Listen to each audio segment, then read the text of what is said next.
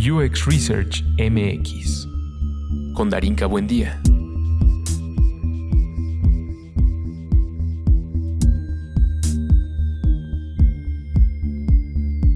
Entrevista con Zaira García y Yasmín Venegas.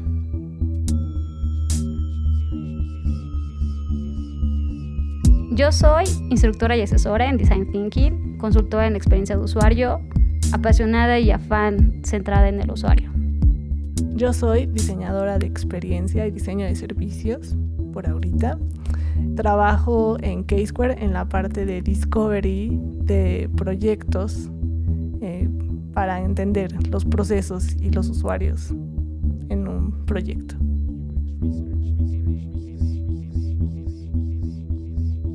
Qué gusto que cada día que pasa eh, tenemos más y más y más personas que nos escuchan. Em, mucho cariño, mucho amor, mucha buena onda, eh, preguntando cosas muy específicas sobre eh, cómo podemos ser investigadores, en dónde se estudia, ¿no? cómo se come, qué se, cómo se prepara, etcétera, etcétera. Entonces, parte de, de, generar estas conversaciones va justo de comprender quién es esa persona que está del otro lado, ¿no? ¿Quién, quién decidió hacer investigación? Eh, cómo la hace, ¿no? Cómo se prepara. Y en esta ocasión tengo a dos personas que, que ya les vengo siguiendo la pista desde hace un rato. Eh, personas a las cuales admiro bastante, porque además de ser unas investigadoras de lujo, son referentes también ya desde hace un rato, eh, mujeres increíbles, ¿no? Con las cuales también me ha tocado ya compartir comunidad. Y sin más preámbulo, pues me gustaría que, que se presentaran y bienvenidas sean. Jazz. Zaira. Bueno, eh, yo soy Jazz, soy apasionada del diseño, soy diseñadora de experiencias y eh, diseño de servicios y pues yo me considero apasionada porque me gusta diseñar de alguna forma que impacte en las personas. Y empecé como publicista y como publicista impactaba con este poderoso insight que te decía la marca y entonces con eso yo quería impactar o convencer al, al cliente de algo, ¿no? Moverle algo. Y bueno, de ahí pues con, falta de este feedback pues brinqué a la parte de diseño digital y más como de agencias digitales y estar ahí eh, trabajando más con dinámicas de eh, mete tu ticket y, este, y gánate algo, ¿no? Y entonces entra al concurso. Y ahí empecé como más como de diseño y dije, diseño web, y dije, bueno, ¿quién está detrás de, de estos flujos? ¿Quién está corroborando que realmente están funcionando estas dinámicas? Que la gente está entendiendo qué es lo que queremos hacer, cómo está participando. Y pues en una de esas agencias, eh, pues entró, empezó una, a trabajar una chava de arquitectura de información y ella me presentó así como toda, mira, hay todo un mundo atrás, flujos, no sé qué. Y yo así de, wow, ¿no? así hay muchísimas cosas. Y pues ya me abrió los ojos y fue así como, ¡pum! Todo empezó a, fluir a partir de ahí. Ok, además ya estuviste trabajando en Singular, al igual que yo. Sí, exactamente. Te tocó trabajar Dos ahí. Veces. ok, muy bien. Entonces ya somos un poco conocedoras de, de la historia que hay sí. detrás, ¿no? De, de, de, esta chamba. Muy bien, muchas gracias, Jazz. Zaira, ¿cómo estás? Bien, pues un gusto compartir eh, charla con ustedes y me remonto así como hace algunos ayeres cuando inició mi gusto por eh, el mundo del diseño, pero no solo el mundo del diseño, sino cómo se vinculaba este al, al consumo de productos y servicios. Y empezó al querer estudiar diseño, relacionado con artes y se me quedó la espinita de, de psicología. Entro a estudiar eh, diseño, me voy a lo que le llamaban en ese entonces hipermedios, así acuérdense ustedes cómo sonaba la hiperterminal, ¿no? eh, la web 1, ¿no? Te tenías que esperar horas ¿no? para que se descargara una imagen, metías etiquetas y eso me hizo a mí eh, indagar más, ser muy curiosa, eso que creo que desde niña, eh, el estar observando, pero con un nivel de detalle que me permitía ir más allá. Entonces, en esa indagación, en esa búsqueda, me hizo llegar a una maestría ¿no? a, a, a enfocada a nuevas tecnologías y mi tema fue eh, diseño de experiencia de usuarios en videojuegos. Y ahí empezó, ¿no? en el 2007. La verdad es que luego volteo y digo, oh, ya pasó un ratito, eh, eh, una década.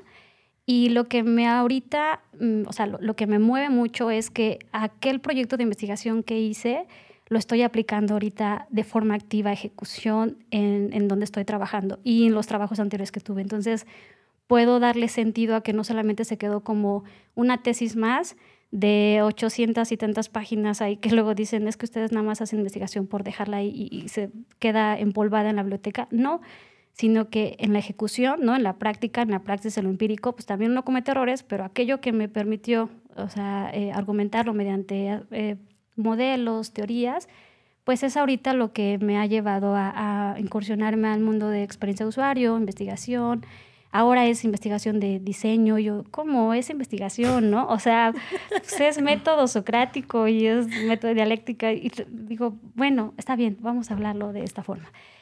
Soy un poco reunente a los términos que ahorita están de moda, ¿no? A lo que se ha desvirtuado la esencia de lo que es experiencia, diseño de servicios pero contenta porque de hace 12 años cuando me decían, ¿y qué haces? Y les digo, ah, estoy diseñando experiencias de usuario. ¿Y qué es eso? ¿No? ¿Experiencia? ¿No? ¿Y, el usuario? ¿Quién es? No? pues el consumidor, ¿no? Ah, bueno. Entonces, eh, es, la parte que ahorita me siento contenta. Eh, aplicando aquello que en su momento eh, dicen, ah, ¿te gusta la teoría? Eres ratón de biblioteca. Y yo, sí, ¿no? Pero ahora soy ratón de calle y campo, ¿no? Entonces, bueno, pues esa es la historia, ese es mi, mi camino, ¿no? Que me ha llevado a, a, meterme a este mundo del, del, diseño. Siempre tenemos una transición bastante interesante, ¿no? Sí. Eh, sobre todo los que, la, los que somos investigadores, en este caso las que somos investigadoras, eh, tenemos esa referencia de, de... Es que la investigación como tal es investigación per se, ¿no? O sea, si le quieres poner el design antes, ok, porque eso va orientado a un producto, a un servicio digital, ¿no? En la interacción que sea. Pero eh, creo que tiene mucho que ver esto que mencionas, Aira, de la posibilidad que hay de este bagaje eh, previo, ¿no?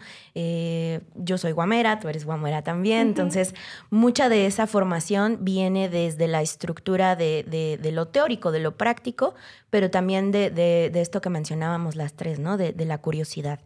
Eh, cuando me preguntan cuál, cuál sería la, herramienta más eh, básica o esencial de un investigador de usuarios, pues es esa, la curiosidad, ¿no? Si, si no te mueve más allá, definitivamente no vas a poder pasar de, ese límite, digamos, ya como muy, muy abstracto, ¿no?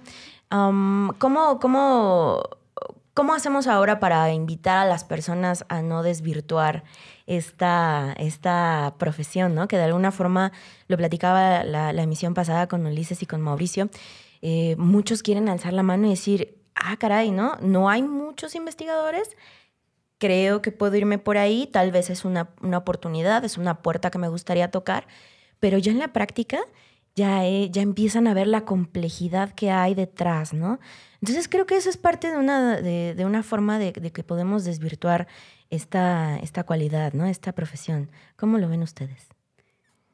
Y bueno, así las dos nos volteamos a ver como, uy, em, bueno, creo que como de donde lo veo yo es eh, desde aquel profesionista que desde su formación escolar, universitaria o inclusive preuniversitaria, eh, por necesidad laboral, incursiona al mundo de experiencia primer punto, ¿no?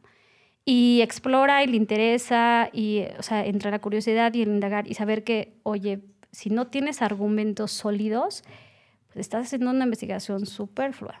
O sea, estás solamente por encimita, ¿no? Puedes entregar y te lo puedes recibir y ya lo vendiste, ¿no? O lo pongo en mi CV, ¿no? O sea, y, y ya. O en eh, LinkedIn. Exacto, claro, sí, sí, sí, ¿no? O sea, las nuevas formas de, de, mostrar lo que haces. Y, la otra es de, mm, desde, pues sí, el empirismo, o sea, nacemos como seres humanos siendo curiosos y traemos el método científico, si lo queremos perder, o sea, per se así, está ahí puesto. Entonces, sea que lo tenías de forma eh, estructurada, formativa, preuniversitaria, universitaria, y, por necesidad o porque tu línea de investigación te llevó a eso, sea, a nivel profesional, o ejecución de, por necesidad de trabajo o de forma empírica, o sea, por ensayo y error, ¿no? Ah, no sabía que se llama entrevista, ¿no? Ah, no sabía que eso, ahorita como también un término por ahí que es un insight, ¿no?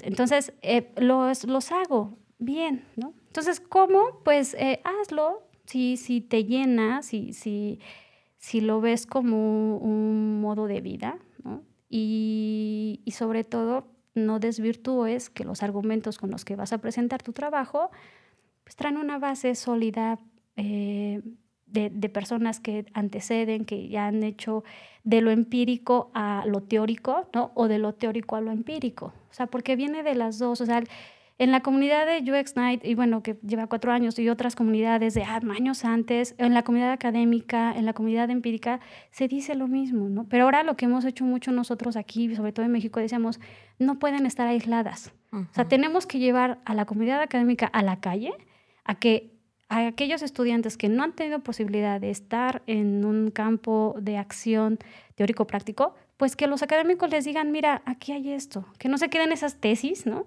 O que no se queden esos libros, ¿no? ahí guardados. O los que por práctica han hecho una cantidad de cosas y si oye, son casos de éxito, publicla, o sea, dale una, eh, dale una visibilidad para que llegue a más personas, o sea, esa masificación de tu eh, aprendizaje empírico. Entonces, bueno, para mí, como ya había dicho dos, pero me son como tres, ¿no? O sea, entre lo que me ha tocado ver desde los dos campos, porque luego ahí yo cierro mi comentario. Los que venimos de un ambiente académico formativo nos dicen, ah, pues tú el investigador, pero que ni has hecho artículos con toda la mesura y protocolo riguroso, o sea, riguroso, perdón, y autoritario a decir, un poco ahí por un comentario que salió hace rato. Pero, pues no, no los he hecho, perdón, ¿no? Y o, bien eh, no he hecho eh, nada, pero tengo conocimientos empíricos. Entonces, ¿eso también se convierte en teoría? Sí, sí se puede. Y, pues es el acercamiento, ¿no? Entonces... A mí me pasó lo contrario. Fue como a lo práctico. O sea, fue de, órale, vas, ¿no? Y, y agarras las herramientas que tenga y, y, y sobre la, la marcha vas leyendo y sobre la marcha vas este, aprendiendo de la práctica o equivocándote y de repente, pues no, no tuve como tanta la educación de, de, de, o sea, tenía la curiosidad y tenía eso, pero no tenía como tanto las bases de investigación y fue como de, pues sobre la marcha. Y fue, y fue encontrar cosas y después decir, ah, caray, ¿y ahora qué hago con todo esto? ¿No? Y ya, pues ponte a investigar más sobre qué vas a hacer con toda esta información para después al siguiente paso y al siguiente paso, ¿no? Entonces sí fue como de, como decía Zaira, es como de, ay, pues es más como casos de, de, de, que vas practicando y de ahí vas viendo qué funcionó. Y, y, sí, debe de ir de la mano, estoy, estoy de acuerdo, porque si no, pues ya no sabes que te pierdes en qué sigue. Sí, claro, es un término medio, ¿no? eh, en mi caso, digo, ya lo he repetido N cantidad de veces, pero para mí el, encontrarme en el punto en el que yo no estudié diseño de manera formal, pero hago investigación de diseño, entonces muchas de las prácticas eh, que tengo en, digamos, en la parte académica eh, me ayudaron a acercarme, ¿no? Pero también este miedo o esta resistencia al no saber cómo generar estos famosos insights eh, que justo se, deben trasladar a las recomendaciones, ¿no? Este, resultados eh, cuantificables, etcétera, etcétera. Entonces creo que, o sea, a, lo que quiero llegar con, con, esta, em, digamos, introducción, ¿no? A esta conversación, es que no hay una fórmula, no hay una receta secreta y no importa si vienes del rubro académico o si vienes del rubro de la publicidad o del diseño, ¿no? Web, etcétera, etcétera. Eh, la, la, idea es que podamos converger en un punto medio para lo que a ti te falta o a lo que a lo mejor te hace falta pulir, el otro te dé la posibilidad de empezar a generar eh, esa ayuda, ¿no?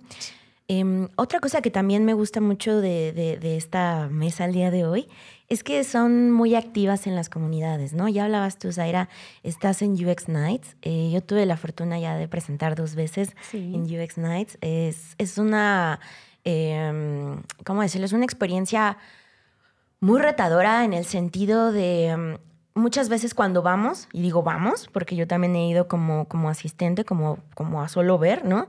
Pues tenemos mucho esta particularidad de ser medio juzgones, ¿no? Como de, ah, mira, no lo hizo bien, ah, mira, demasiado texto, ah, mira, no, esto no está quedando claro, etcétera, etcétera. Pero el que se para ahí enfrente Sí. tiene toda una suerte de cosas que, que, que, pues no es muy sencillo, ¿no? Que justo era romper eso. O sea, quienes empezamos a formar parte de la comunidad o que ya éramos parte de otras comunidades eh, a nivel formativo, eh, lo que eran los seminarios, ¿no?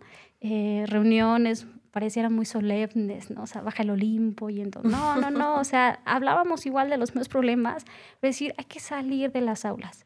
Entonces, eh, eso permitió que los que formábamos parte de lo que le llamamos eh, la primera generación de, de contenidos de UX Night fue, vamos a invitar a personas de distintas eh, disciplinas, pero que enfocan su trabajo, sea investigación, sea ejecución, sea producto, sea, un publicista o sea un académico muy estructurado, entonces compartan a, un público que está curioso y necesitado de, de- temas que, que no están en alcance porque uno están en inglés también.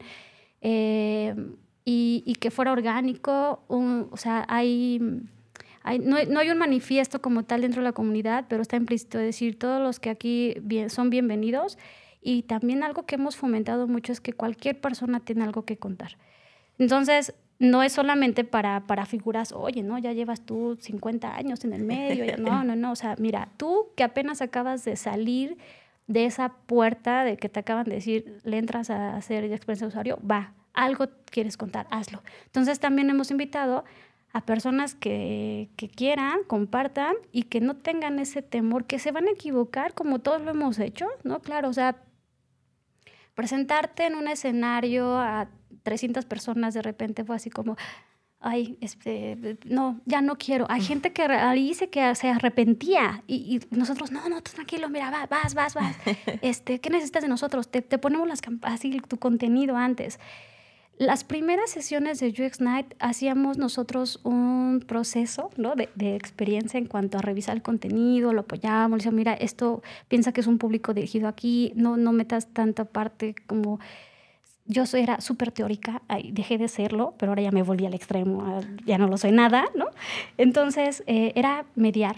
Es muy curioso porque vivimos las dos cosas. O sea, gente que llegaba y vendía cosas, le digamos, no, aquí no es vender, no, aquí es compartir.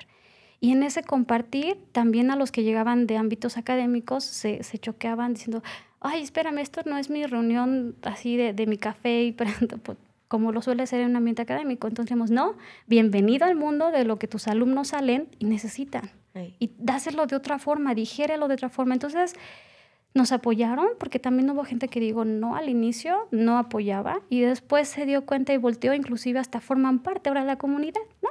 Y entonces así los que venimos de este, este mundo intermedio de, pues ni soy académico nomás, pero tampoco soy súper experto en, el- en la práctica de muchos años, y nos sentimos satisfechos de lo poquito que hemos logrado, porque realmente es muy poco, de lo que ahorita en México se ha hecho en cuanto a comunidad, ¿no?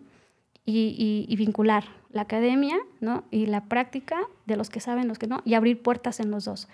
Las puertas se han abierto, escuelas nos han permitido llevar contenidos de la comunidad a un nivel riguroso, o sea, eh, congresos, y gente de la comunidad nos han permitido que los académicos vengan, ¿no? Y compartan lo mucho y, y- y- y consolidado de, de contenido de, de años de trabajo, ¿no? Entonces, eso es parte de lo rico que ha salido de, de- la comunidad. Y finalmente, todo el contenido ahí está disponible, ¿no? Algunos con una estructura de bibliografías, algunos nada más ahí lleno de algunos GIFs y memes que les encanta y pues venga, pues también son válidos, ¿no?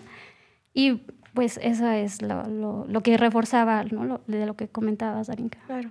En tu caso, Jess, has estado eh, colaborando con algunas comunidades, ¿no? Hoy tienes un evento justo al ratito en, en la torre, ¿no? ¿Cómo ha sido tu experiencia al, al generar ahí posibilidades de encuentro? Pues sí, más bien ha sido acercarme a la gente que ya tiene esta, estas ganas de también unirse y empezar por su parte la comunidad.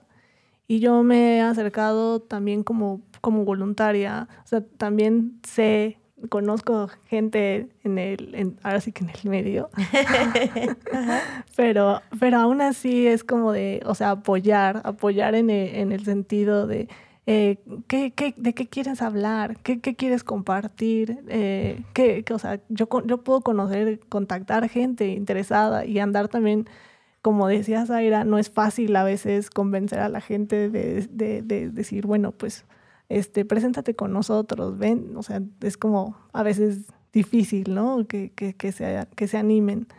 Pero sí, o sea, e, es, ha sido a, pues a través de, de, acercarme y decirles, yo te apoyo, yo te apoyo en lo que, en lo que necesites. Eh, porque pues yo lo único que tengo es como esa, esa disponibilidad de, de hacer que, que, que, se conozca más sobre esto y que la gente se empiece a animar y con esa, con esa curiosidad que, que tienen o esa espinita que tienen de hacer algo, de aportar algo. Te encontré en Más Mujeres en UX, ¿no? Sí. Estás colaborando con ellas. De hecho, Zaira va a estar el siguiente martes. Eh, martes, sí. ¿no? Sí, eh, sí. Vas a estar ahí presentando en el Centro Cultural. Sí, en el Centro Cultural Digital. Eh, estaremos compartiendo eh, experiencias eh, con la comunidad y qué gusto, ¿no? O sea, saber, bueno, animarnos a hablar entre mujeres, ¿no? Porque es un mundo, voy a, ahí mente como digo, viene el lado ríspido, ¿no? sí es un mundo varonil, hay una parte que sigue siendo varonil y a una la ven así como, ¿y tú qué vienes aquí a decir? No voy a decir nombres, ¿no? Em, pero me ha pasado y lo he vivido y lo sigo viviendo. Entonces, esa parte de decir, ah, ok, ¿cuál va a ser el giro de hablar entre mujeres, hacia mujeres, mujeres que están en el medio de diseño, de experiencia? Dije, pues vas ahí, ¿no? Entonces, eh, me, dieron la oportunidad, me dijeron, Sai, vente, y yo, venga, pues ahora charlemos. Eh, y, y súper entusiasmada. Está padrísimo. De hecho, ¿te acuerdas, ya es que la, la, la charla que, que, me tocó dar en el mes pasado justo iba de este tema que estás mencionando, ¿no? Eh, eh, para mí la, la idea de generar esa conversación era cómo puedo compartirle mi sentir a estas chicas, pero primero sin generar un debate que probablemente a mí no me toca resolver en este instante, ¿no? Porque cuando hablamos justo de brecha de género, cuando hablamos de toda esta perspectiva de la experiencia a partir de lo que hemos vivido nosotras como mujeres en la industria, es algo que me pudo haber enganchado y pude haber ahí encendido la mecha y, no haber salido de esto, ¿no? Entonces, cuando propongo este tipo de debates, siempre me enfoco más a la solución. O digo, no es que ya vaya yo a resolver todo el problema, pero eh, sí posibilitar herramientas, ¿no? Para poder generar un intercambio un poco más positivo en el sentido de la resolución de lo que está sucediendo en ese momento. Entonces, eh, la plática eh, se trató del autocuidado que debemos tener los profesionales del UX, en este caso las profesionales del UX, en torno a, todo lo que estamos viviendo actualmente en, la industria, ¿no? Y ponía yo ejemplos muy claros, ¿no? Como el por qué mi hora vale menos que la hora de mi compañero si tenemos la misma posición o porque eh, cuando un hombre eh, demuestra poder, demuestra autoridad, es alguien a quien se le respeta, pero si una mujer demuestra lo mismo, es que está loca, es que es emocional, ¿no? Es que está a la defensiva. Y no lo estoy hablando de dientes para afuera, lo estoy hablando de mi experiencia, ¿no? O inclusive desde contextos como el simple hecho de trabajar en el norte, y presentarme frente a una junta y que me dijeran cosas como, no hay un hombre que me lo explique. Eh, ese tipo de cosas en pleno siglo, ¿no? En el que estamos. Sí. Yo decía, ¿qué onda, no? Entonces, este, ante estas problemáticas, lo que yo proporcioné en esa conversación era la posibilidad de hacer un autoanálisis, ¿no? ¿Qué es lo que tenemos que observar de lo que nos está generando esa respuesta? ¿no? Porque probablemente no, no, es que no nos toque, pero el, aparato, el sistema ya está, ¿no? Foucault lo decía, o sea, yo no puedo generar una diferencia entre lo que se viene repitiendo durante tanto tiempo frente a algo que yo tengo el conocimiento y que tengo la habilidad, pero que probablemente no pueda hacer un cambio de por medio, ¿no? Entonces... ¿Cómo genero esa estrategia? Pues interna, ¿no? ¿Qué está pasando conmigo? ¿Cómo me reconozco? ¿Cómo me posiciono frente a algo que probablemente no tenga una consecuencia en este instante más que una emoción? ¿no? Que era otra cosa que también me gustaría como empezar a platicar con ustedes porque eh, esto luego es un arma de dos filos, ¿no? Dicen que el, el UXer pues es emocional y muy bien cuando se trata de, de conocer, de empatar, ¿no? De generar esto que, que el usuario nos está dando porque al final esa es la reacción que tenemos frente a un producto o un servicio digital. Independientemente de que sea exitoso o que sea un fracaso, está generando una respuesta emotiva, ¿no? Entre muchas otras cosas. Entonces, ¿cómo generamos estas herramientas? ¿Cuál ha sido su experiencia ¿no? en, a lo largo de este tiempo que ya es bastante de, de, de ejecución, pero también sobre todo de sensibilización? ¿no? Bueno, yo creo que si nosotros hablamos de tener empatía con los usuarios y, recordando la plática, eh, hablábamos de tener e, empatía dentro de los equipos. Entonces, como tú decías, si traemos alguna emoción eh, muy fuerte en ese equipo, o alguien no se cae bien, o, algo, es, es, muy difícil que quieran colaborar como equipo, ¿no? O sea, es como tienes que dar un paso atrás y escuchar y decir, a ver, tú, tú quién eres, qué haces, qué buscas. Y entonces entre el equipo generar esa, esa empatía.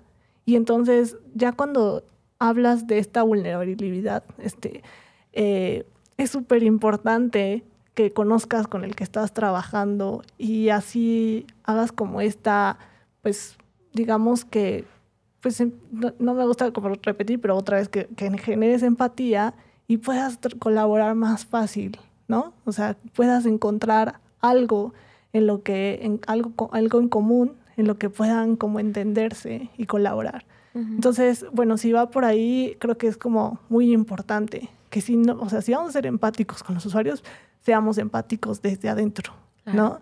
Es, es, como algo súper importante.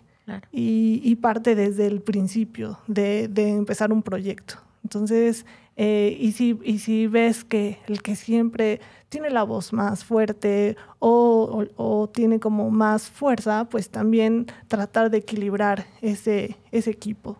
es, es, como algo importante. Sí, bueno, justo ahorita donde estoy trabajando es una organización de 144 mil personas, ¿no? Eh, en la que actualmente mi rol es hacer un cambio de mentalidad pensada y centrada en el usuario, eh, con una estructura de un proceso de diseño. Y eso se vive el día a día, ¿no? Como menciona Jazz, Jazz también lo vivió, ¿no? Al formar parte del mismo equipo en el que las dos éramos integrantes. Eh, pero ahora lo que manejamos mucho, lo que en mi caso hablo en el contenido teórico que doy eh, en, la en el lado formativo, pero aparte en el coacheo y asesoría, es una empatía con distancia. Porque existe una distancia en la que tú vas a, tener un raciocinio en el que vas a decir, hasta aquí yo sé lo que me toca y lo que no. Entonces, eso en, en investigación, en psicología, lo manejamos así como mantener una distancia porque si no, no te va a permitir ser parte y hacer una cohesión, no, no, no solo centrada en el usuario y no solo a nivel eh, proceso ¿no? de, de, ejecución, de ciclo de vida de un producto y las formas de trabajo, ¿no? o sea, los marcos de trabajo. Entonces, eh, les decía, todo investigador ¿no? debe de ser empático, sí, pero ¿cómo maneja la empatía? Debes de ser distancias, no te vas a enganchar, ¿no?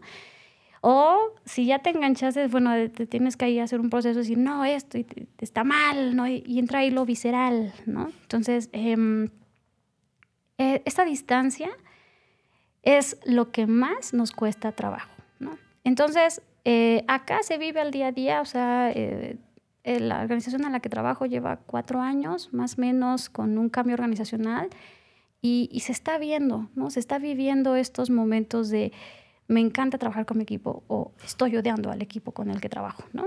Y nosotros llegamos a asesoría y decimos, híjole, parece más una catarsis, saco mis pañuelos y los escucho, a realmente decir, mira, piensa en el diseño, design thinking, eso. y entonces eh, platico mucho que, que, es donde estoy siendo más psicóloga clínica, ¿no? Pero así expresa, emergente, que realmente siendo una eh, colaboradora con, con, un cambio, de, que es lo más difícil, ¿no? O sea, ¿cómo cambias hábitos de mentalidad a personas, ¿no? Que llevan años trabajando de la misma forma.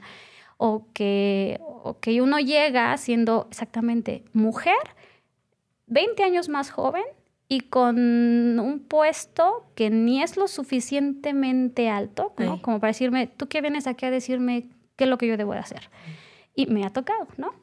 O sea, con líderes, con, con personas llamadas jefes, ¿no? Eh, directores, ¿no? Y entonces me confrontan eh, eh, y, y, y, me confrontan frente al resto de las personas a las cuales debo de capacitar y digo, ah, ok, bueno, pues si ese va a ser el juego, pues juguemos, ¿no? Pero al final mi, rol es, pues, no ven, o sea, yo no te voy a imponer, yo te vengo a proponer, vengo a, a, ser parte de lo que nos está demandando eh, la, afuera, ¿no? O sea, este mercado que es muy cambiante, que en cualquier momento deja de utilizar tu servicio y en cualquier momento estoy hablando de segundos. Y eso es emocional o puede ser visceral, o sabiendo las emociones, o pueden ser racional, o sea, conscientes, esto no me sirve, ¿no? Claro. Y ahí es donde ya me dicen, ah, bueno, órale, ya, ya me estás cayendo medio bien, ah, o sea, vamos a jugar este juego de lo que tú nos vienes a decir. Y no me percato hasta meses después, ¿no? De decir, ¿por qué quedé tan agotada, no? Porque, o sea, necesito un coach que me coache porque el coach... Entonces ahí es cuando digo, órale, ¿no? O sea, bienvenido, ¿no? A este mundo donde exactamente, oye, no vino un hombre a decirme yo qué es lo que tengo, o sea, qué es lo que voy a hacer. Eh, el rol que, que uno tiene em, no es el, el, el, adecuado para estas figuras como con autoridad, ¿no? Entonces es ahí donde nos dices, pues, donde me empodero, ¿no? Desde donde yo tengo capacidad de acción para poder hacer estos cambios, ¿no? Entonces, ese es un reto que, que me asumí, que, que, me dije, venga, le entro, como dicen, a, agarrar el toro por los cuernos. Eh, no al toro, el toro debe tener su vida, ¿no? O sea, sino al cerebro, ¿no? Y les digo, pues miren, vinieron ustedes a una sesión de zarandeo de su cerebro, así que bienvenidos, se quedan. Sí. y, y, me gusta, ¿no? O sea, por eso estoy contenta, pese a la cantidad de momentos de frustración o de, uff, ¿no? O sea, lo que falta, ¿no?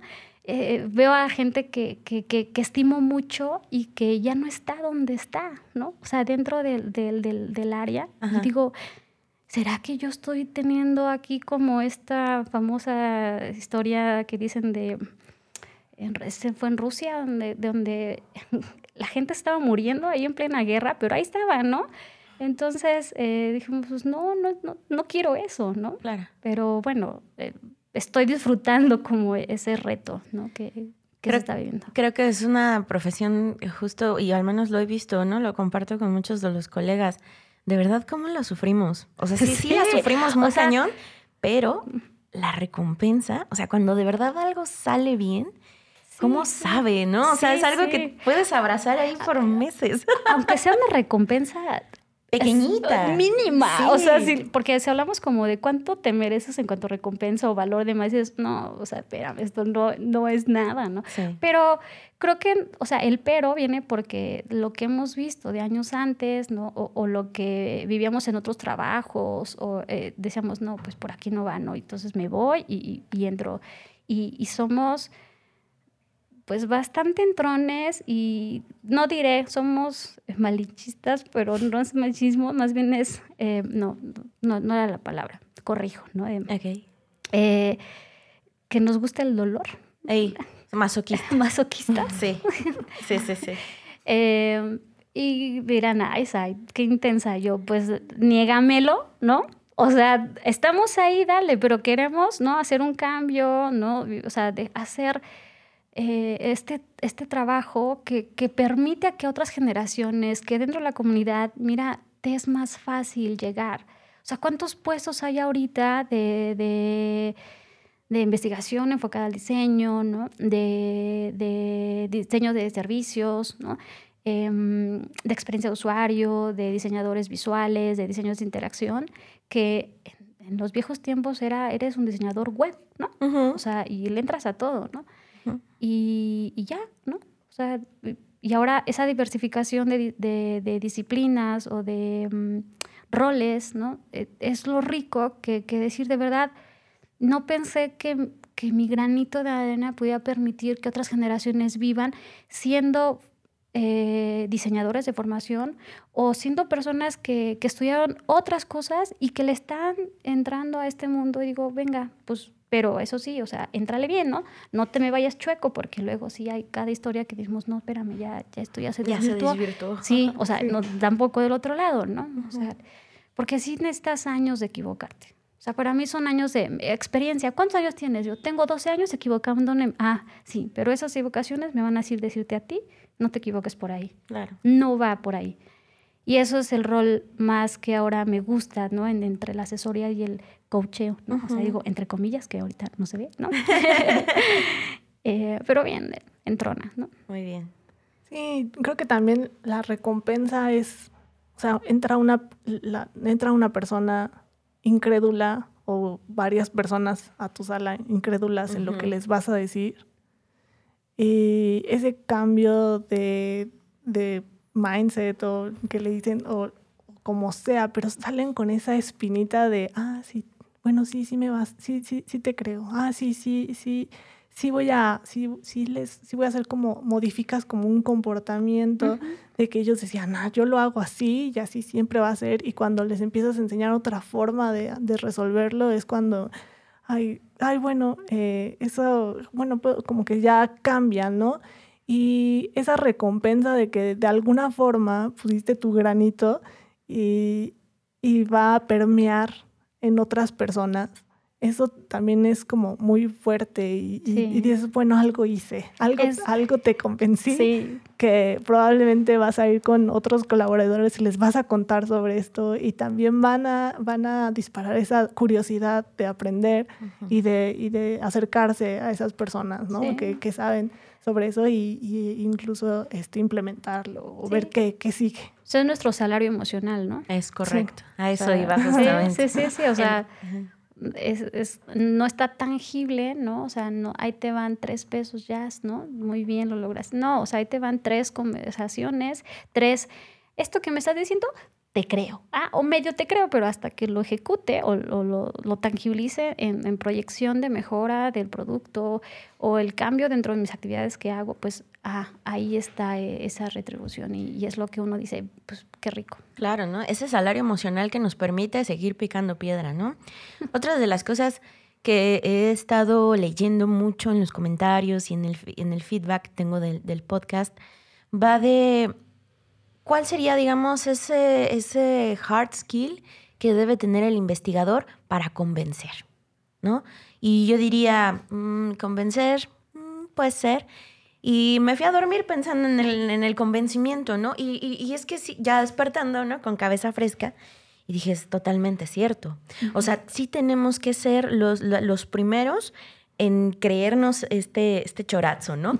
Como pasa, por ejemplo, ya he tenido la oportunidad de trabajar en consultoras, ¿no?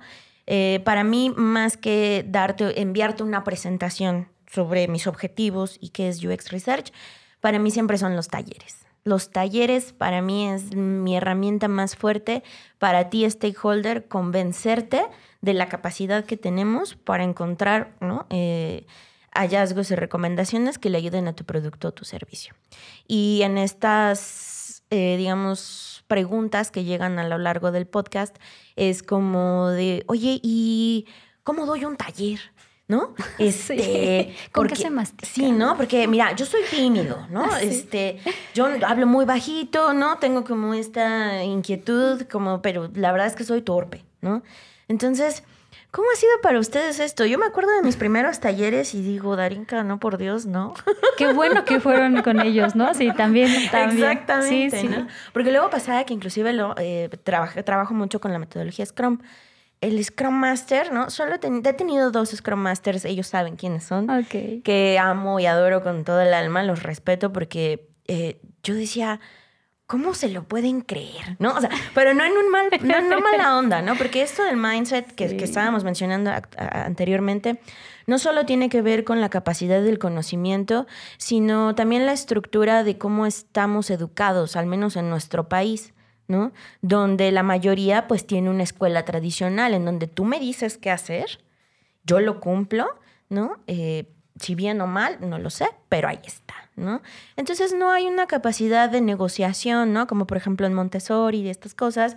Digo, ya estoy como muy viciada en eso porque pues, me especialicé en psicología infantil, pero como esta particularidad de la negociación que en muchos de nuestros trabajos, pues no tenemos esa capacidad porque inclusive en la cultura, ¿no? Es como, ah, no, lo que diga el jefe, lo que diga el jefe o lo que diga el cliente.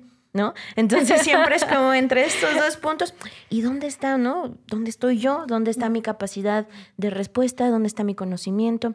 Entonces, estos talleres, ¿no? Que, te ayudan como a reforzar esta, esta herramienta de decir, no solo sé que sé, sino que además te lo tengo que transmitir, te tengo que subir al barco y entonces a partir de eso generar todo un track, ¿no? Que nos permita eh, entablar esta negociación, ¿no? te he visto muy activa, Jazz, en, dando algunos talleres, ¿no? Eh, dentro de, tu chamba, que además el otro día que te vi en Más Mujeres en, UX, te dije, eres una afortunadísima porque trabajas este, a distancia, ¿no? Sí, tienes la capacidad, si trabajas remoto, tienes la capacidad de negociar tus tiempos, ¿no? Entonces, ¿Cómo ha sido para ti esa experiencia del tallereo y, de lo remoto y de cómo generar esta eh, experiencia a partir de, lo que tú estás compartiendo, no? Bueno, en persona definitivamente es más fácil, porque pues, tener esa presencia y pararte ahí y decir, se tiene que hacer así y romper con también parte, como dices, de, de, de lo que dice el jefe o los procesos en los que estamos viciados. ¿no? O sea, me vas a sacar y me vas a decir que yo que, que rompa con este proceso, que yo lo he estado haciendo así y tú me vas a venir a decir, porque me ha pasado en una este, me pasó con una persona de mercadotecnia y me, tú me vas a venir a decir cómo hacerlo. No, no, o sea, todos me caen bien los de mercado. Pero sí me dijo así como íbamos a salir a hacer entrevistas de usuario a la calle. Y e, ella no quería salir así. Dijo, no, yo, yo para qué voy a salir. O sea, yo, yo tengo mi estudio de mercado, tengo aquí, ya me lo mandaron. dije, vas a salir porque sales. Chan, chan, chan. y fue así como, o sea, sí ponerme en el, o sea, hasta me acusó con tu jefe y dijo, es que ya, ¿qué le pasa? Dije, bueno, de todas maneras, lo siento. O sea, mm, tienes que salir. Tienes que hacerlo. O sea, me tuve que poner en el, a lo mejor yo estoy mal, pero me tuve que poner en ese de, de, esa actitud de, yo sé que después me lo vas a agradecer. y sí, o sea, precisamente salió y, y, fue como con una cara así de, ay, odio esto. y, y, empezó a platicar con, con, los usuarios y empezó a ver, a ver que, que, estaba aprendiendo mucho, a validar cosas, a decir, ah, no, sí estaba equivocada en esto y tal. Y, y cuando regresó ya fue así como de, ay, sí, ¿cuándo volvemos a hacer? O sea, digo, fue una historia feliz, con final feliz. Y, y sí, es como muchísimo más fácil cuando estás ahí y, dices, pues es que es parte del programa, ¿no? Entonces, pues sí, o sea, si, si, hablas de estas skills, a veces, pues sí te ponen contra la pared porque es como de, o sea, no soy tu jefe y, no, y, no, y, tú, y no te voy a decir cómo hacerlo, pero si estás confiando en mí, pues entonces confía en que yo sé lo que, lo que, o sea, lo que vine a hacer, ¿no?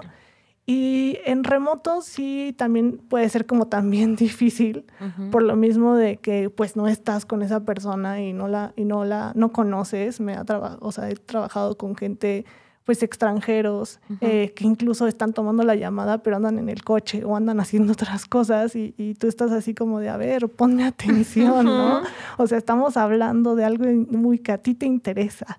Entonces, eh, a veces sí ha sido como primero hablar de lo que a ellos les interesa escuchar y luego ya por ahí entras como de, ay, por cierto, hicimos una investigación de ta, ta, ta, y esto es lo que encontramos, y a ver qué, y, y ahí como que ya empiezas a captar su atención y, y, ya como que se empiezan como a involucrar más. Es como jugar un poquito con esta psicología de, de, de primero hablo de lo que tú, lo que a ti te interesa y después ya yo te presento lo que, lo que te quiero decir, ¿no? Y, y te vuelvo parte de y te involucro y así ya te sientes más cómodo y más interesado en lo que tengo que decir. Sí, son, son como la canción de Soda Stereo, ¿no? Juegos de seducción totalmente, ¿no? O sea, sí, sí empiezas en una, en una suerte de posibilidades que justo mencionaban ahorita, ¿no? Marketing, híjole, no. O sea, nada en contra, ¿no? Yo, yo, al contrario, creo que tenemos que trabajar juntos. Entre más data, entre más análisis, entre más posibilidades de conocimiento, tenemos más herramientas para tomar decisiones, ¿no? Y, y me he topado mucho con ese stopper, no una, muchísimas veces, en donde viene el comentario que decías, ¿no? Ya es el yo ya tengo mi investigación de mercados, ¿no? O sea, yo ya sé quién es mi segmento, yo ya sé quién es mi target, tú no me vas a venir a decir qué es lo que tenemos que hacer, ¿no? Pero es nuestra labor como investigadores generar ese em, cambio de mindset entre la diferencia que hay, ¿no? Eh, user research, ¿no? Investigación de mercados. ¿Para qué funciona una? ¿Para qué funciona otra? Y, parte justo de, de esta necesidad de plantarse y decir, yo, yo te voy a orientar, yo te voy a coachar, yo, yo, o sea, para eso me estás pagando, ¿no? Pero esa suerte de confianza no es algo como los dados, ¿no? Que pues, ya tiras el cubilete y ahí lo que te toca, ¿no? Creo que tiene más que ver con, un juego de estrategia, ¿no? O sea, no es, no es suerte, es, es estrategia, ¿no? Sí, eh, bueno, en este mundo en el que ahorita me está tocando picar piedra, eh, pues es una empresa global, ¿no? Es un banco, eh, es un banco con tradición, es un banco con, una imagen eh, en el mercado, es un banco azul, ¿no? Y ah, realmente hemos tenido momentos eurecas y, grandiosos en donde líderes eh, con una capacidad de decisión y acción confían plenamente en el pensamiento del diseño, en lo que significa centrado en el cliente. Entonces, de ahí viene el, lo haces porque lo haces. Y ahora en estas reuniones, eh, acá como se le llama, de portafolio, eh, las personas llegan y proponen eh, ideas a iniciarse o productos o mejoras a partir de investigaciones hechas afuera, ¿no? O sea, en lo que le llamamos nosotros, ve a la calle, ¿no? Y, escucha a tu usuario. Entonces ya no es un, yo tengo mi estudio, eh, tú no vienes aquí a que decirme qué, más bien es, ya lo traes, pero por el otro lado, sí tenemos todavía eh, bastantes productos, ¿no? Eh, una visión eh, jerárquica en donde yo soy el todo conocedor de lo quién es y, de mi usuario y realmente a veces, sorry, no va por ahí o, tú tienes esta información y llegan los equipos de trabajo, así estamos trabajando bajo una estructura agile y hay más de 400 equipos Scrum entonces llegan los, los dueños del producto, ¿no? los Scrum Master, los Team Developer, eh, los Artists y otras figuras que nos dicen, pero esto no lo tengo, ¿no? Y entonces, ¿cómo empiezo? Y entonces, ante esa necesidad, nosotros decimos, ven, te arropo, ¿no? Vente al mundo y la, a, a, lo que es centrado en el usuario, ¿no? Lo que venimos haciendo desde hace décadas, ¿no? O sea, eso no es nada nuevo. Le digo, ¿tú estudiaste la prepa? Sí. ¿Conoces el método científico? Sí, ya no me acuerdo sí lo aplicas, pero vamos a reforzar esos conocimientos. ¿Tú hacías estudios de mercado? Sí, ¿cómo los hacías? Ah, bueno, pues eso que haces también complementa con esto. Entonces van de la mano, no van separados, trabajemos juntos, seamos felices, ¿no? Pero en esos equipos eh, todavía está mucho el pensamiento de trabajo aislado y el trabajo multidisciplinario, que para mí sería lograr un trabajo transdisciplinario, es lo que vamos a ir encaminando que se, se tergiversa en el medio, porque hablan de interdisciplinas, multidisciplinas, y en el banco nos dicen, pues ahora ya debemos de ser multidisciplinarios, ¿no? Y yo espero algún día vivir lo que eh, en alguna etapa de mi vida trabajé con artistas, médicos eh, de muchas disciplinas, pero en un trabajo transdisciplinario para diseñar soluciones. Entonces dije, espero, aquí voy a estar todavía, ¿no? No me voy, pero no lo sé, ¿no? O sea, eh, vivir lo que realmente es la esencia del multidisciplinario y transdisciplinario, ¿no? Desde una visión eh, estratégica de, de, empresa, cultura, ¿no? Enfocada al pensamiento del diseño o a la experiencia del cliente, ¿no? O sea, eh, cada, cada organización le llama por un nombre, ¿no? Para diferenciarse de otras que también decimos, bueno, es lo mismo, es la esencia, lo mismo, es tu usuario, es el que te consume.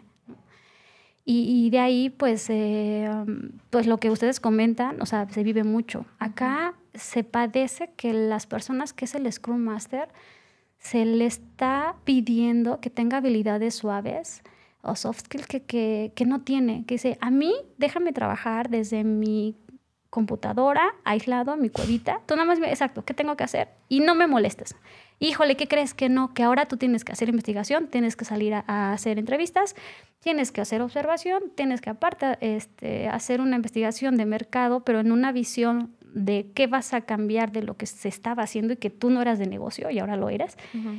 Y nos lo demandan eh, a, nosotros así desde, ah, pues van ustedes, capaciten y asesoren. Y nosotros, no, espérame, pero no solamente me va por a mí, tú también, ¿no? Claro. O sea, ayúdame a ayudarte.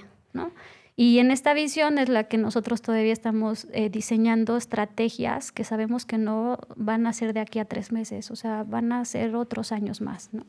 Pese a que se lleva ya cuatro o cinco o lo que en el medio se sabe que donde estoy trabajando estamos trabajando bajo estructura Agile.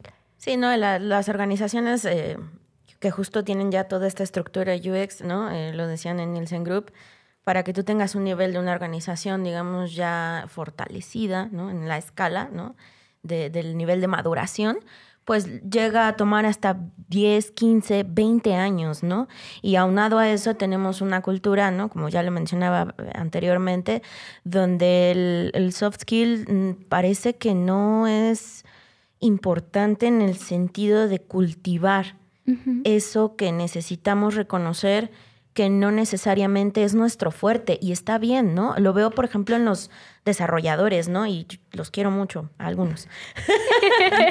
pero, pero es como esta cerrazón, ¿no? Como este de, no, no, no, no, no, no, no, yo no voy a hablar con ningún usuario. No, no, no, no, sí, yo no. no. A mí no me interesa. Tú dime cuántas pantallas, cuántos flujos, ¿no? Y yo te voy a entregar el código en tanto tiempo, tan tan. Funcional. Claro, sí, ¿no? Y ya. Entonces es como no abrir, ¿no? O sea, no va por ahí. Claro, ¿no? Porque al final esta, esta capacidad de, la, de la multidisciplina, ¿no? De, de la especialización, ¿no? Por ejemplo, ahora que acabo de entrar a un, a un nuevo empleo, todo el mundo me ve así como, ¿y tú de qué la giras? ¿No? Y entonces eh, me acuerdo mucho de la comida de ayer, fue como, pues preséntate, ¿no? Y yo, ay, güey, de nuevo, ¿no? Bueno, pues órale. ya empecé a platicar mi choro y todo, bla, bla, bla, y pues al final fue como, órale. Pero pues no hay como una, como una claridad de la necesidad de la especialización en los equipos de trabajo, ¿no? Y lo ves inclusive desde cómo, por ejemplo, prototipan, ¿no? Digo, no, no, no voy a entrar en detalles, pero sí me, me, llamó muchísimo la atención ver prototipos de pantallas. ¿No? O sea, pantalla tal cual, el screen así completo, no hay un wireframe, no hay algo como una interacción, ¿no? O sea, directo de, del request a la pantalla, pero con color, ¿no? Y era como, ¿no? Me sentí como el meme de John Travolta, ¿no? Volteando para todos lados, como, ¿de qué me perdí? ¿No? ¿En dónde está la interacción? ¿En dónde está la arquitectura de información? ¿En dónde está todo esto? Entonces, es una chamba que, que, ya lo dijimos, ¿no? Y, con esto me gustaría empezar a, a, cerrar la conversación y ver, pues, explorar qué es lo que viene de nuestro lado, ¿no? O sea, yo, yo entiendo que en este punto en donde estoy parada en esta nueva posición, eh, así como lo fue en algún momento hace, dos años y hace un año, es cómo le hago entender a mi equipo que la investigación de usuarios no es opcional y que como tú lo vienes haciendo, lo entiendo, o sea, entiendo el por qué, pero no es hacia dónde queremos ir y esa no es la solución.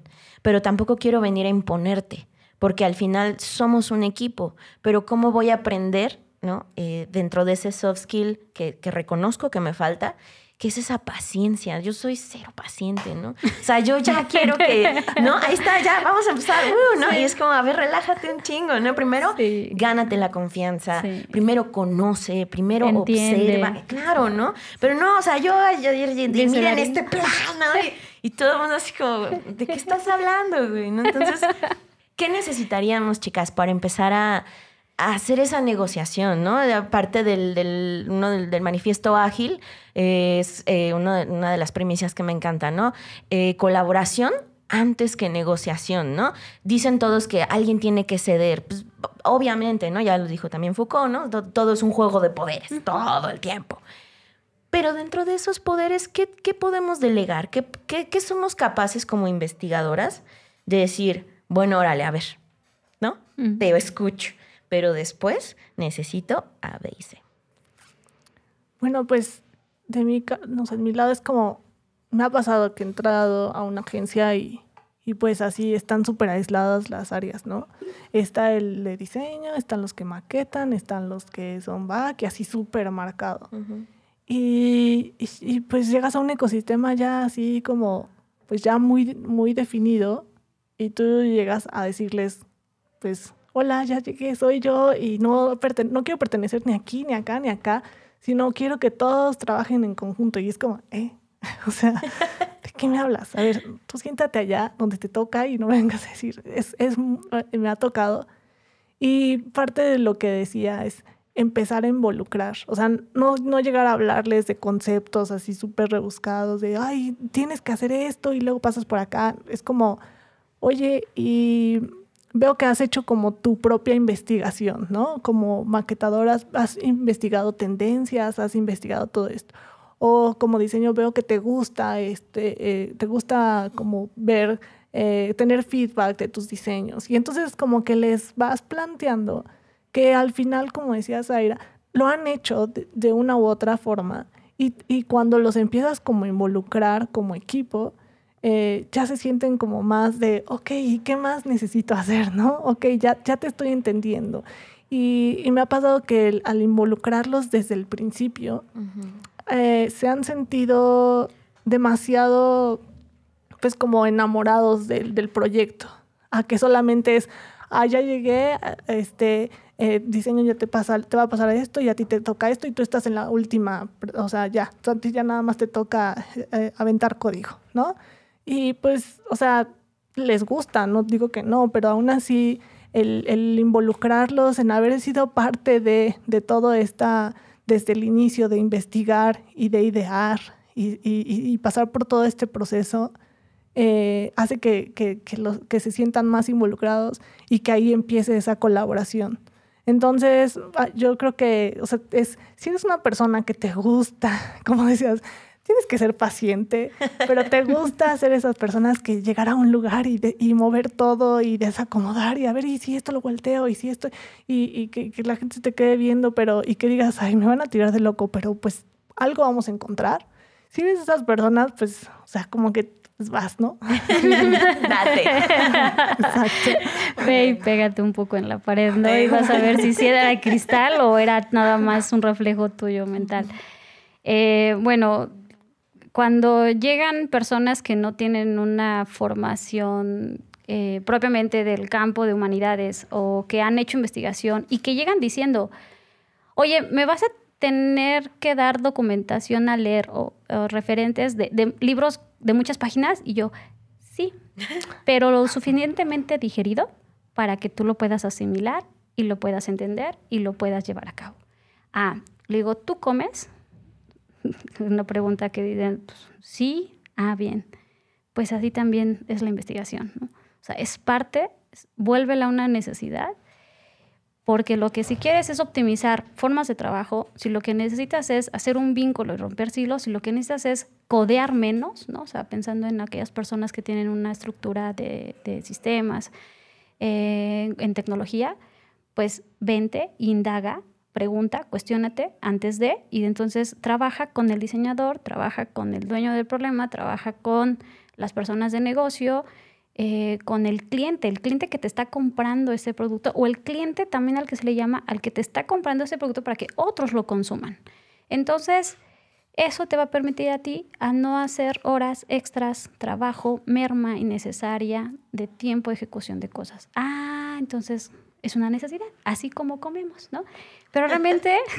Gran ejemplo. Sí, o sea, y, ya con eso, ¿no? Se quedan ahí dispuestos a, escuchar y a practicar y, a ser partícipe de, de, que la investigación eh, debe de tener un espacio, ¿no? Debe de existir, así como también el área de experiencia que nosotros, algunos decimos no debería estar condicionada a marketing, ¿no? O sea, debe estar al lado, ¿no? Em, lo mismo experiencia del cliente, diseño de servicios, ¿no? O sea, hay autores, hay distintas formas en cómo lo estructuran, ¿no? Pero ah, vuelvo al punto, ¿no? Si nos vamos, nos remontamos, ¿no? Digo, sentémonos todos al fuego y escuchémonos para poder eh, llevar a esta formación, a esta disciplina, eh, no solo investigación, o sea, lo que es todo relacionado al, cliente, ¿no? al consumidor. Entonces, eh, en mi caso, algo que manejo mucho es una necesidad básica, pues comes, respiras, ¿no? Pues entonces, así como eso, te va a ayudar uno les digo ya como de broma, pues para evacúes perfectamente, ¿no? No tengas problemas, ¿no? Para que eh, no tengas una mala digestión. Eh, ocupo mucho el juego de la psicología biológica, ¿no? Eh, cómo funcionamos en nuestro cuerpo y eso les genera como, ah, ok, Sai, entonces, y les digo, si tú fueses un órgano del cuerpo, ¿qué serías? No, pues yo quisiera hacer, porque yo soy el que escucho al cliente, entonces yo soy la oreja.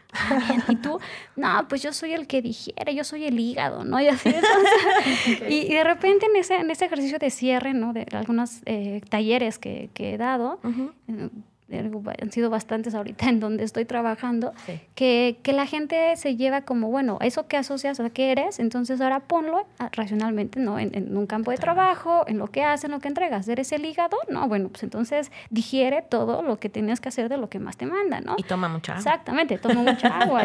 ¿Eres el, eres el intestino? Pues necesitas energía para poder, eres el estómago. Entonces es un juego que al final cierro la sesión de trabajo, ¿no? Para... Eh, irnos con un enfoque de acción, ¿no? Y aparte lo digiero rápido aquellos conceptos. En mi caso sí, sí manejo esos conceptos eh, propios y duros de, del método o de, o de, procesos de investigación, porque si no, no me creen también, ¿no? O sea, porque si no también caemos en la polaridad de, pues, esto lo leo y demás ahí, busco un blog, ¿no? Que diga user research, ¿no? Ya, ahí me lo da. Exacto, ¿no? Y, y, y, híjole, perdón, pero hasta uno también cae en, en, lo que uno quiere romperlo. Entonces ahí sí yo a veces digo, no, perdón, pero ahorita te vas a chutar unas horas de teoría, sí te voy a mandar mucha información, si la quieres leer, hazlo.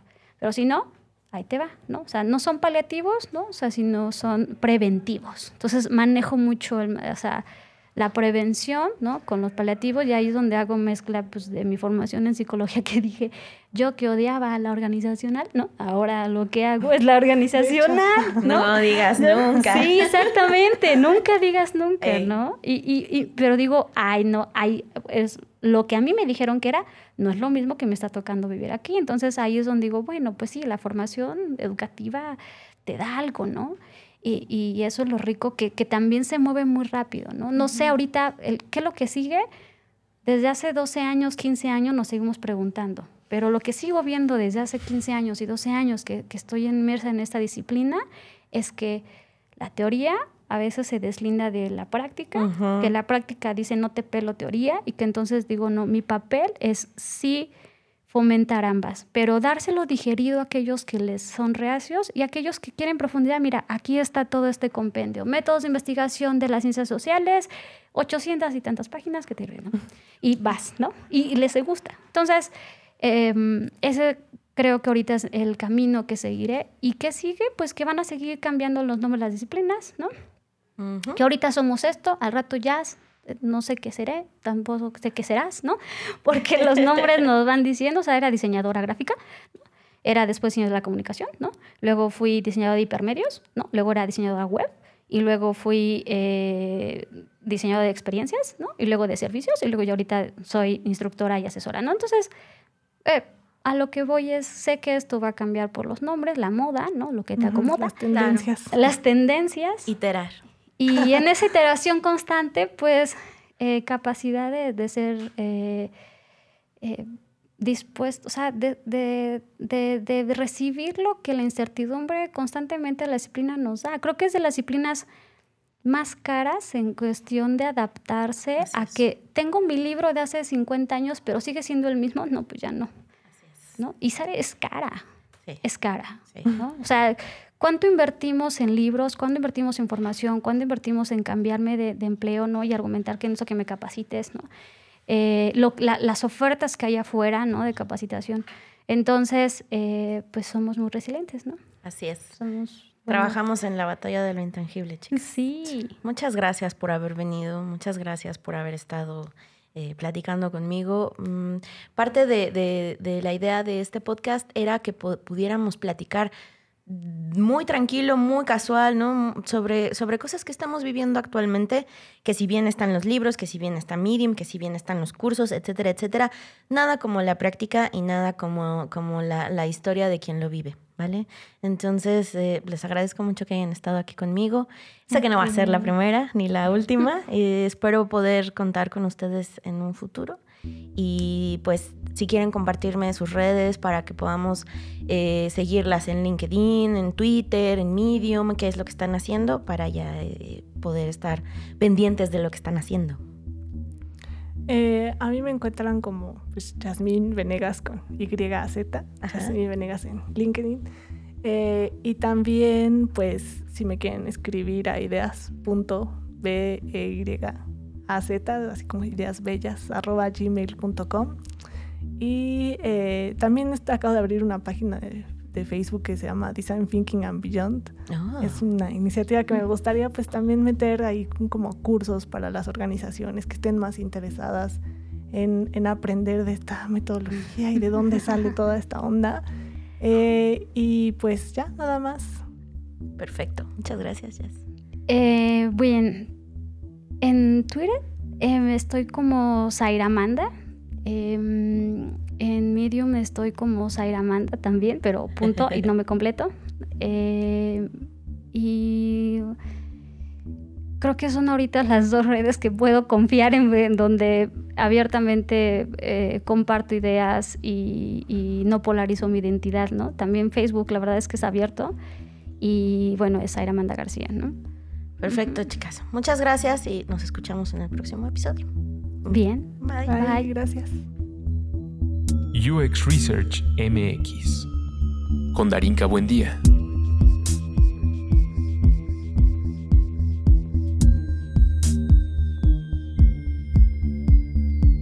Entrevista con Zaira García y Yasmín Venegas.